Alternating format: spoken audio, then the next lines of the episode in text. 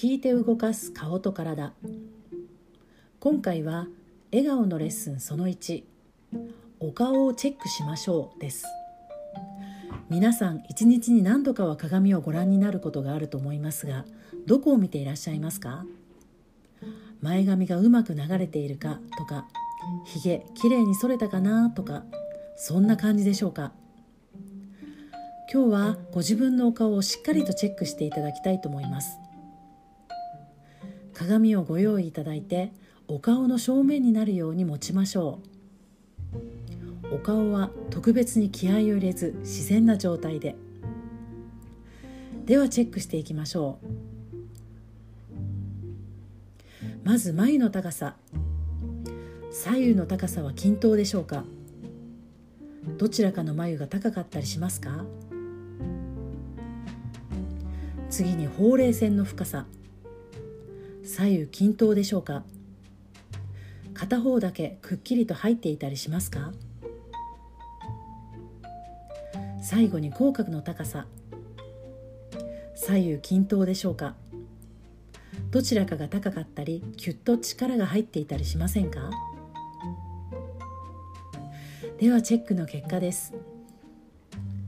眉が低い方ほうれい線が濃い方口角が高くてキュッとしている方は筋力が強い側頑張っている側締まっている側です。眉が高い方ほうれい線が薄い方口角が低い方は筋力が弱い側サボっている側です。どちらかというとのっぺりした側になります。どちらか一方でばかり食べ物を噛んでいたり同じ方向にばかり向いているとかあとは骨盤や背骨の歪みなどからも顔の左右の違いは生まれてきてしまいます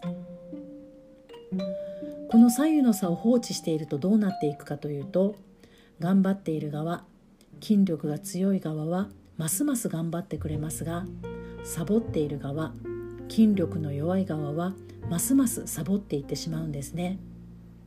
どんどん左右の差が広がっていってしまうというわけです。弱い側で見てみると年齢とともにまぶたが下がりやすくなったり口角が下がり口の周りが弱くなってくるので口の位置が反対側にずれたように見えるといったことが起こってしまいます。強い側で見てみると片方の口角だけキュッと上がるため笑った時に少し企み側になってしまい良い印象を持たれないという場合もあります。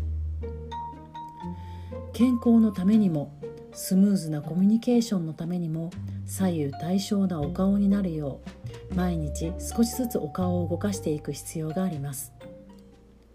特に長く続いているマスク生活で皆さんのお顔はカチカチになっていますからこれから意識的にしっかりと動かしていきましょう。